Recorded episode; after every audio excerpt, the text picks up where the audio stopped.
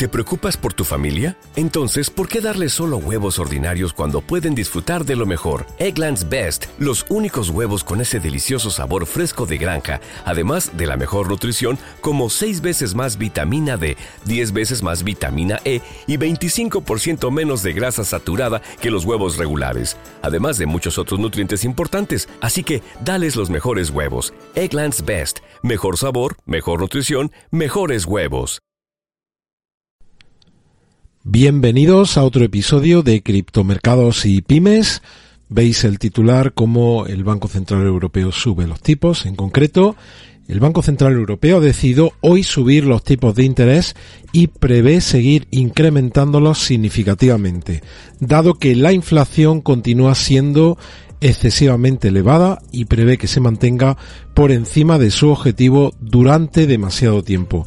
Según la estimación del Eurostat, la inflación se situó en Europa en el 10% en noviembre, ligeramente por debajo del 10,6% registrado en octubre. Este descenso se debió principalmente a una bajada de la inflación de los precios de la energía. Sin embargo, la inflación de los precios de los alimentos y las presiones inflacionistas subyacentes en el conjunto de la economía europea han aumentado y persistirán durante algún tiempo, de acuerdo al Banco Central Europeo.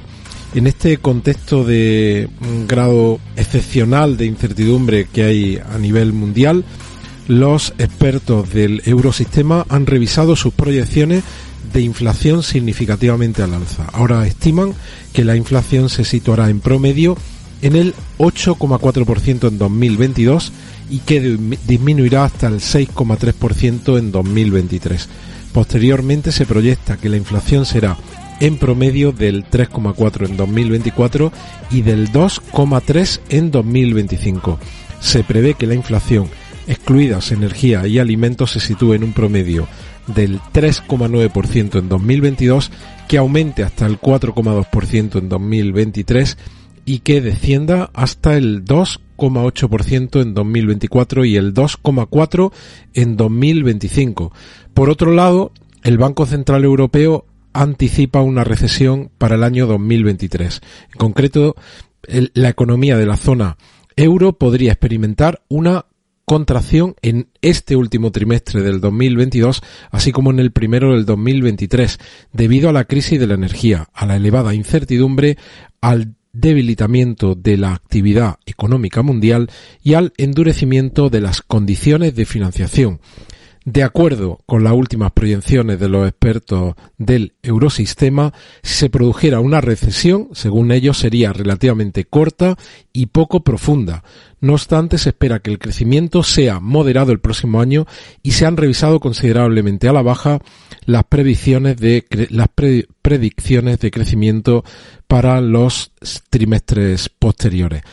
A largo plazo se proyecta que el crecimiento se recupere a medida que los actuales factores adversos vayan desapareciendo y en concreto las proyecciones de los expertos prevén ahora un crecimiento de la economía para este 2022 de un 3,4%, de solo un 0,5% para el 2023, por eso decimos que probablemente algún trimestre tendrá crecimiento negativo, del 1,9% para el 2024 y del 1,8% para el 2025.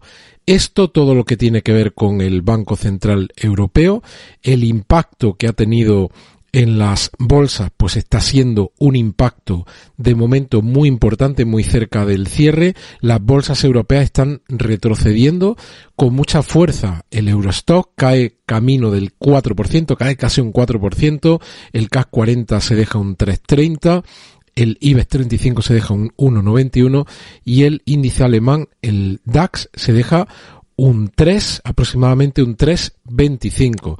Pero ya sabéis que ayer la Reserva Federal subió los tipos y que Wall Street cerró con pérdidas tras el anuncio de la Fed respecto a los tipos de interés. La última subida de la Fed sitúa el tipo de interés de los fondos federales de la Reserva Federal en su nivel más alto de los últimos 15 años. Las acciones bajaron en Wall Street y los rendimientos del Tesoro subieron en las operaciones de la tarde del miércoles, en la tarde de ayer, después de que la Reserva Federal elevase la tasa de interés de referencia. La Reserva Federal también dijo que esperaba subir los tipos más de lo previsto en los próximos años. El Standard Poor's se dejó ayer un 0,6% tras ceder eh, una subida anterior del 0,9, el Dow Jones cayó un 0,4 y el Nasdaq retrocedió a final de la sesión un 0,8%. Tal y como se esperaba, el Banco Central subió su tipo de interés a corto plazo en 0,50 puntos porcentuales, lo que supone la séptima subida de este año.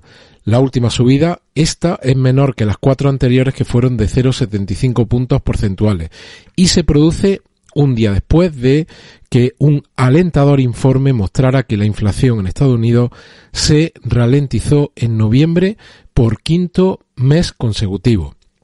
Esta última subida sitúa el tipo de interés de los fondos federales de la Reserva Federal entre el 4,25 y el 4,50, como hemos dicho, su nivel más alto en 15 años. Los responsables políticos de la Fed prevén que el tipo del Banco Central alcance una horquilla de entre el 5% y el 5,25 a finales del 2023. Esto sugiere que la Fed estaría dispuesta a subir otros 75 puntos básicos más el año que viene. Y esto, para la mayoría del mercado, es considerablemente superior a las expectativas que inicialmente tenían los mercados, que preveían que los tipos de la Reserva Federal bajasen al 3,9% a finales del 2020. ¿Te está gustando este episodio? Hazte fan desde el botón apoyar del podcast de Nivos. Elige tu aportación y podrás escuchar este y el resto de sus episodios extra. Además, ayudarás a su productor a seguir creando contenido con la misma pasión y dedicación.